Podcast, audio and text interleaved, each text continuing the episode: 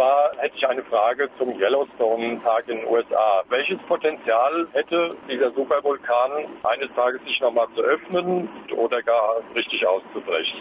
Ja, der Yellowstone Park ist in der Tat ein sehr großer Vulkan. Manche Leute nennen sowas Supervulkan. Ich selber benutze den Begriff nicht, weil er ein bisschen willkürlich ist, aber es ist jedenfalls ein sehr großer. Insofern kann ich Ihnen zustimmen. Und man kennt auch seit über 150 Jahren die Bewegungen, die dort der Boden macht. Das heißt, über Jahre erhebt sich der Boden. Das Gebiet ist ja bekannt durch die vielen Geysire.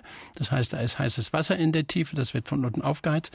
Aber, und das weiß man man auch schon seit weit über 100 Jahren. Nach einigen Jahren äh, sinkt der Boden wieder. Also diese Bodenbewegung, die man auch von anderen Vulkanen kennt, und die dadurch bedingt sind, dass das Grundwasser aufgeheizt wird, die äh, sind für die Kollegen, die dort arbeiten, nichts Besonderes.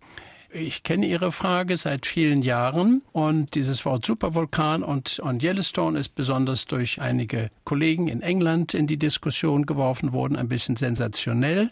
Und als ich dann immer wieder Fragen hörte, habe ich meine Kollegen angerufen in den USA. Ich habe dort studiert und habe viele Freunde und Kollegen und die haben gesagt, es ist nichts Besonderes am Yellowstone. Und man muss wissen, dass der letzte große Ausbruch, Riesenmengen von äh, Glutlawinen vor 600.000 Jahren stattfand. Danach gab es noch ein paar kleinere, aber die großen Eruptionen des Yellowstone, da gab es mehrere, die sind im Abstand von etwa 600.000 Jahren passiert. Das heißt, soweit ich weiß, deutet nichts darauf hin, dass in absehbarer Zeit dort ein Vulkan wieder ausbricht, aber in der Zukunft kann es durchaus weitere Ausbrüche geben.